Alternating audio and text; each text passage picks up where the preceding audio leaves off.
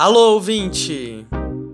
Olá, você que nos ouve na rádio UFRJ e nas plataformas de podcast. Nós somos o Levante Sua Voz, programa quinzenal do Intervozes, Coletivo Brasil de Comunicação Social. Aqui você fica por dentro das análises mais precisas sobre os temas quentes da comunicação no Brasil e no mundo. Um programa com diferentes sotaques e contribuições de todo o país. Eu sou a Gisele Mendes. Eu sou a Tamara Terço. E aqui quem fala é Alex Ercog. E o Levante Sua Voz já começou. Contra todas as violações, contra todas as opressões, levante a sua voz. Você já deve ter percebido que o nosso programa está um pouco diferente hoje. A Mônica e o Bruno também estão aqui com a gente. Dá um oi aí, gente, pro pessoal não ficar com saudade. Oi, minha gente. Hoje é dia de episódio especial e a gente não vai falar muito. Mas vamos ouvir atentamente tudo que nossos convidados e companheiros e companheiras da setorial Dandara, que reúne negras, negros e indígenas do Intervozes, vão trazer. É isso aí. A gente volta no final para contribuir com as ideias para adiar o fim do mundo.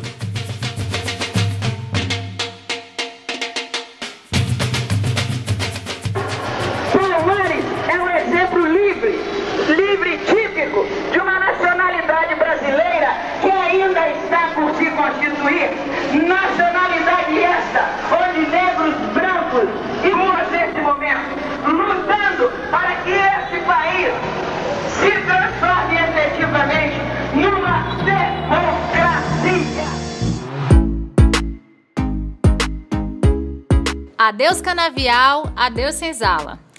Essa que você acabou de ouvir é a Lélia Gonzalez, antropóloga, intelectual brasileira e uma das fundadoras do Movimento Negro Unificado. Ela estava na Marcha Zumbi, no Rio de Janeiro, no dia 20 de novembro de 1988, ano do meu nascimento e da promulgação da nossa Constituição Federal. Começamos com essa frase porque o programa de hoje parte de uma premissa. É impossível pensar a democracia no Brasil descolada do racismo estrutural. Isso porque o mito da democracia plena vem acompanhado do mito da democracia racial. A gente não vai explicar isso aqui ponto a ponto. Existe uma vasta produção acadêmica, literária e artística sobre isso. Vamos deixar duas dicas daqui do mundo dos podcasts: História Preta e Infiltrados no Cast. O que a gente quer hoje é tentar entender como a esquerda brasileira vem se movimentando para enfrentar o racismo tanto internamente, nas organizações, movimentos e partidos, quanto em termos de propostas de políticas públicas. Apesar de 55,8% da população brasileira se autodeclarar preta ou parda, a falta de representatividade na política é um dos obstáculos para a implementação de políticas públicas voltadas para essa parcela da população e para o enfrentamento ao racismo. Segundo a Gênero e Número, 44% das vereadoras e vereadores eleitos nas capitais brasileiras em 2020 se autodeclaram negres. Quando olhamos para gênero, mulheres serão 18% de todas as vereadoras de capitais. Um dado animador e cheio de esperança veio da Coordenação Nacional de Articulação das Comunidades Negras Rurais Quilombolas, a CONAC. De acordo com o levantamento da organização, 50 quilombolas foram eleitos para prefeituras e vereanças em nove estados brasileiros. Um feito histórico, somado às mulheres negras e jovens eleitas vereadoras por todo o Brasil.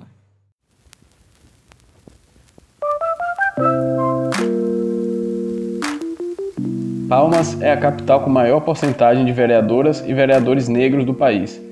Das 18 cadeiras, 17 serão ocupadas por pessoas negras. Aqui em Salvador, a capital mais negra do Brasil, 70% da Câmara Municipal será formada por negras e negros. Mas será que isso é suficiente? A gente conversou com Vilma Reis, socióloga, ativista do movimento de mulheres negras do Brasil, doutorando em estudos africanos e que é filiada ao Partido dos Trabalhadores desde 2007. Esse ano, ela também foi pré-candidata à Prefeitura de Salvador. Vilma, como é que você percebe que os partidos, especialmente aqueles de esquerda, têm lidado com a questão racial no Brasil? Nós entendemos que os partidos e o sistema político brasileiro ele cumpre uma tarefa que é exatamente do negacionismo e obviamente que a direita brasileira não nos prometeu nada, mas para a esquerda, os partidos de esquerda a gente não aceita esse negacionismo da escravização, essa tentativa de colocar todo o esforço e o trabalho secular dos movimentos negros brasileiros como é, nesse lugar reducionista do identitarismo e, outros, e outras desonestidades políticas que a gente tem vivenciado.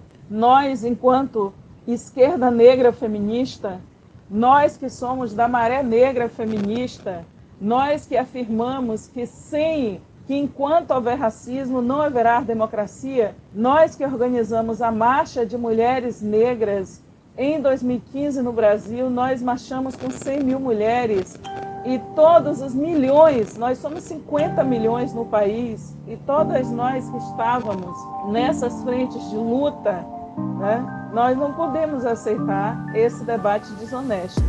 Ainda que não seja o ideal, as eleições deste ano mostraram um avanço significativo de candidaturas comprometidas com a luta antirracista.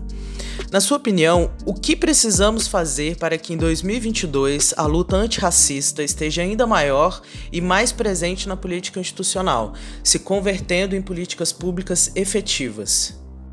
Nós temos um sistema político é, multipartidário que hoje nós temos cerca de 35 partidos em funcionamento, portanto, eles têm alguma representação parlamentar no Congresso Brasileiro.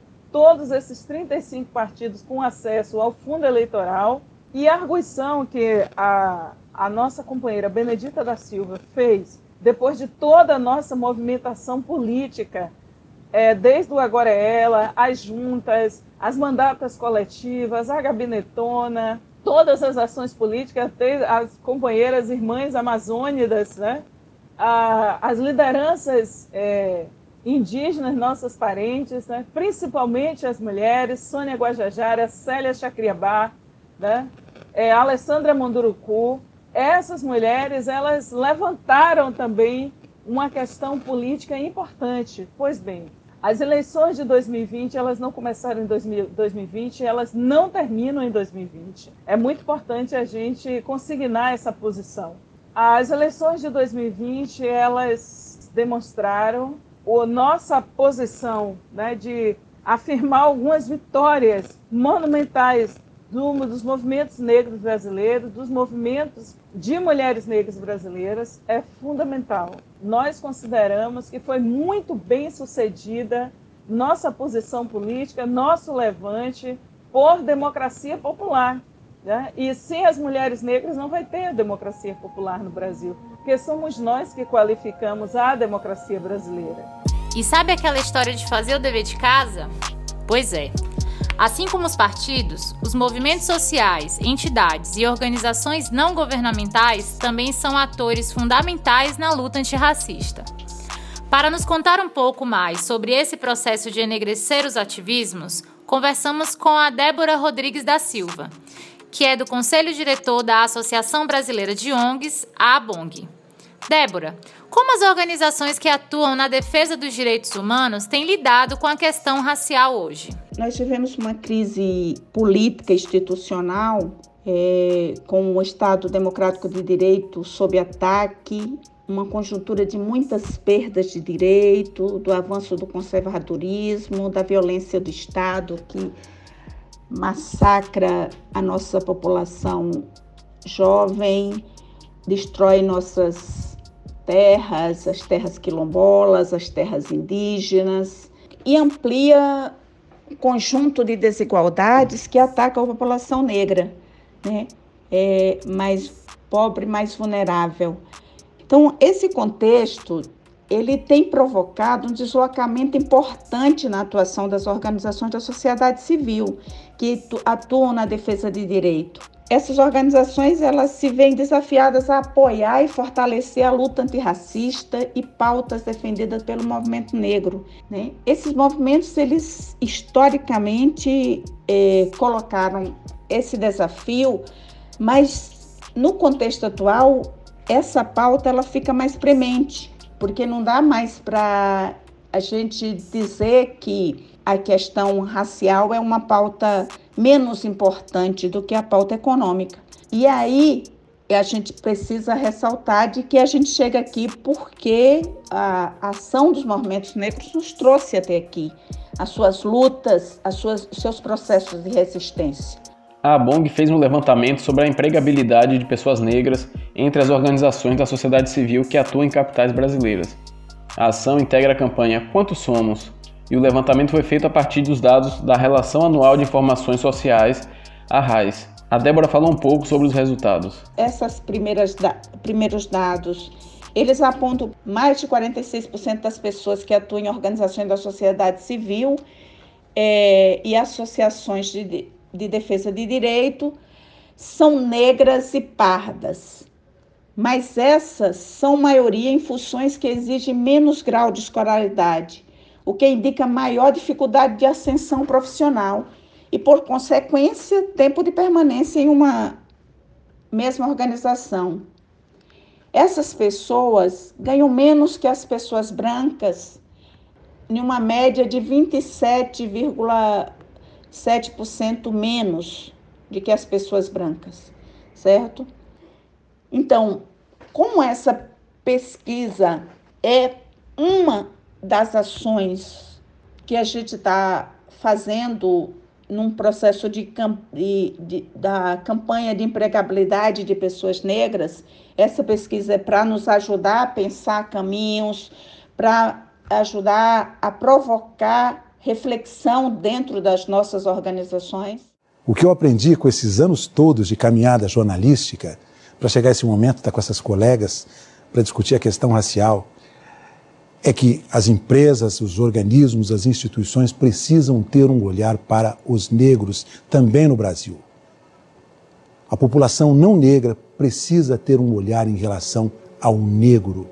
Com trabalho, com estudo, nós vamos construir uma nação. Me desculpem, eu vou para os depoimentos finais. A fala emocionada do jornalista Heraldo Pereira, que você acabou de ouvir, é de um dia importante para a história da comunicação no Brasil. Em 3 de junho de 2020, seis jornalistas negros apresentaram um programa na Globo News sobre racismo. Mas isso só aconteceu porque no dia anterior o mesmo canal fez uma análise dos protestos antirracistas nos Estados Unidos exclusivamente com jornalistas brancos. E como bem apontou a emissora em seu pedido de desculpas, isso não foi uma coincidência. Não foi mesmo. Assim como não foi coincidência o apresentador branco ter sido tão enfático na defesa da qualidade dos profissionais brancos da emissora, reforçando nas entrelinhas o mérito. Há décadas, o movimento negro denuncia o racismo nos meios de comunicação. Só para a gente ter uma ideia, os dados mais recentes que encontramos, de 2012, mostram que 77% da imprensa brasileira é formada por pessoas brancas. Portanto, estamos falando de uma mídia que constrói representações de negras, negros e negras pelo olhar da branquitude, que exotiza e reduz a população negra a uma série de estereótipos racistas. E esse é só um dos problemas. O professor emérito da Universidade Federal do Rio de Janeiro, Muniz Sodré, pensando na Go, nos explica isso melhor em uma entrevista concedida em 2018 ao Cultini acervo de cultura negra. A mídia é hoje os jornais primeiro, depois a rádio, a televisão, hoje a, a internet. Eu chamo tudo isso de mídia. A mídia é, eu retomar a frase de Gramsci, é o, é, o, é o, intelectual orgânico das classes dirigentes, é a mídia. São nove famílias, por exemplo, detêm é, os principais órgãos de comunicação aqui do Brasil. Essas nove famílias são descendentes de famílias fundadoras. Essas nove famílias eh, fazem parte da elite brasileira. E essa elite tem incrustado em sua memória, em seu comportamento, esse racismo estrutural. Portanto, é a mídia quem efetivamente pauta e agenda comportamentos sociais. Nesse, nessa pauta nesse agendamento dos comportamentos sociais está inscrito o racismo. Eu digo, portanto, a mídia brasileira, apesar de aqui e ali recrutar um ou outro negro, eu falo, televisão tem um na, na emissora tal, é, tem outro no jornal aqui e ali, a mídia é racista. Mas é, de que forma é racista? Ela pode falar contra o racismo, mas ela é estruturalmente racista. Apesar da mídia hegemônica ser estruturalmente racista, a gente acredita que é possível sim fazer uma comunicação que sirva ao propósito da luta antirracista. Uma comunicação que valorize a contribuição das negras, negros e negres na sociedade brasileira. Uma comunicação que seja a expressão de séculos de resistência e que se coloque a serviço da diversidade e pluralidade de vozes do país todo. As mídias alternativas negras são exemplo disso. Nós falamos com Pedro Borges, cofundador e editor-chefe da Alma Preta, que é uma agência de jornalismo especializada na temática racial do Brasil. Pedro, fala pra gente como é que a comunicação pode contribuir para a luta antirracista e para uma própria esquerda antirracista. Cara, primeiro que eu já acho que quem é esquerda mesmo é a gente, tá ligado? É... Eu acho que a gente faz, assim, a esquerda ser esquerda. Eu acho que o movimento negro, a mídia negra, as nossas provocações, muitas vezes a gente coloca, traz a esquerda para o lugar dela, né? Deveria ser esquerda. Que em muitos momentos é um grupo que, é, que pelo menos, é, é que, que parte do seu princípio, que não consegue ter uma análise total do Brasil, né? Porque ela desconsidera o marcador racial, desconsidera o marcador de gênero, os marcadores de sexualidade, das periferias dos territórios e muitas vezes não consegue realmente dar, dar uma conta do, do Brasil. Então eu acho que assim, uma mídia progressista feita por pessoas brancas, ela tem que muito se inspirar e ouvir conhecer o trabalho da imprensa negra, o trabalho da mídia negra, entender o, o porquê e como a gente faz a nossa cobertura, porque beber um pouco da nossa fonte é uma forma de transformar essa comunicação em realmente antirracista, em realmente anticapitalista, em realmente é, inclusiva e com um propósito de transformação social. Também ouvimos da Vilma algumas dicas para a pergunta que não quer calar. Como a esquerda pode ser mais antirracista? É importante a gente dizer que em espaços coletivos como o Fórum Marielles, como a Frente Nacional de Mulheres Negras Candidatas, é, nos coletivos nacionais que já existiam, como as juntas, né, é, as mandatas, o, todo esses espaços é, de pertencimento político, nós vamos, nós precisamos manter a mobilização e todas as discussões, que muita coisa não está resolvida no interior dos partidos. Né? Ainda há reações a essas proposições que nós fizemos, ainda enfrentamos muitas iniquidades, assimetrias é, brutais na divisão do fundo partidário, o tempo que demorou desses recursos saírem, tudo isso agora é fruto para debate dentro das nossas próprias organizações partidárias, e esse é um debate que interessa a quem está militando nos partidos e quem não milita nos partidos. Né? Essa é uma discussão que interessa ao conjunto da sociedade brasileira. Então, para nós, é muito importante que a gente interfira na cena do poder para que nosso povo tenha poder, que nossas lideranças, a partir de questões programáticas, possam interferir deliberadamente é, na questão e no tabuleiro da representação política no Brasil. E nós pensamos um projeto de poder que envolve toda, toda a sociedade brasileira. Ideias para adiar o fim do mundo. Já aprendemos com Ailton Krenak que ao contar mais uma história, estamos adiando o fim do mundo. Então hoje, nossa ideia para empurrar o céu são as histórias contadas em versos da palavreira e escritora poeta de Brasília Tatiana Nascimento corta, corta, corta, corta essa imagem, finda essa viagem de sepultura náutica para carregar minhas ancestrais, corta essa imagem, finda essa viagem de tumba trágica para os meus ancestrais, corta sua viagem, fim dessa imagem de catacumba exótica, zoológica para agradar ensinar, compassionar seus ancestrais. Fim dessa viagem. Corta essa imagem de mortalha nostálgica a serviço das suas ancestrais, que a minha língua preta é mágica, minha língua preta é mágica, naufraga a memória torta na calunga funda dessas lembragens, é tudo paragem. Quer me impedir caminhar, congela o frame na iaiá, quer impedir eu de me olhar, mas eu nasci foi para dançar, eu nasci para voar. Quer impedir eu de me amar, quer me afogar no mar, que é a minha casa, me assombrar da noite, que tem a minha face. Não tem, não tem, não tem disfarce. Blackface é back açoite. Corta, corta, corta. Esse foi o poema Claquete, do livro Lundu, lançado em 2016 pela poeta. Não sei para vocês, mas para mim esse poema traz muito nitidamente um dos aspectos que a gente abordou hoje, o racismo na mídia e os impactos nocivos das representações estereotipadas das culturas e vivências negras. Concordo com você, Bruno. E eu estava lembrando aqui do Islã das Minas, essa batalha poética que abre espaço para que as histórias de mulheres sejam contadas. A Gabriele Nunes, a Gabs, poeta do Rio de Janeiro, foi vencedora do Slam Grito Filmes 2017 com essa pedrada. Ouve só um trecho. E os manos sempre diz que são todo errado. E aí quer pagar de aliado, mas vocês têm que entender nosso lado. Nós não atura papo de mandado, porque o papo não faz curva. Aqui o papo é reto. Você vai se arrepender de me fazer de objeto. Eu não tô aqui pra fazer seu membro ficar ereto. Não se esqueça, aqui é muita treta. Se teu pau é Ku Klan, minha buceta é Pantera Negra. É que eu aguento mais. Será que um dia tem paz ou será sempre mais um jaz? No cais, sinto horror do valongo, quilombo do é o combo do meu horror, mas você não me parou.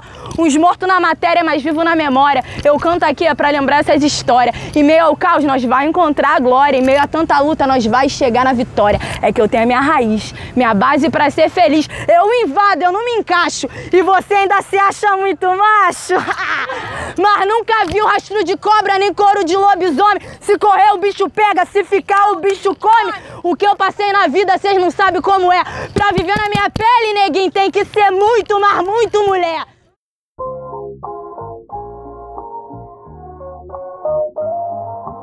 A gente termina aqui mais um Levante Sua Voz, uma produção do Intervozes, Coletivo Brasil de Comunicação Social. Este episódio contou com a produção de Gisele Mendes, Paulo Victor Melo e Tâmara Terço. Na locução estamos em muitos. Alex Ercog, Tâmara Terço, Gisele Mendes, Mônica Mourão e eu, Bruno Marinoni. Na edição e finalização, Iago Werneck e Raquel Baster. Você ouve novos episódios quinzenalmente nas plataformas de podcast e às quintas na rádio UFRJ. Neste episódio, nós usamos áudios do Acervo de Cultura Negra, do canal Mais Arte Sempre, da Globo News e da Grito Filmes. Valeu, pessoal! A gente se vê daqui a duas semanas. Até lá!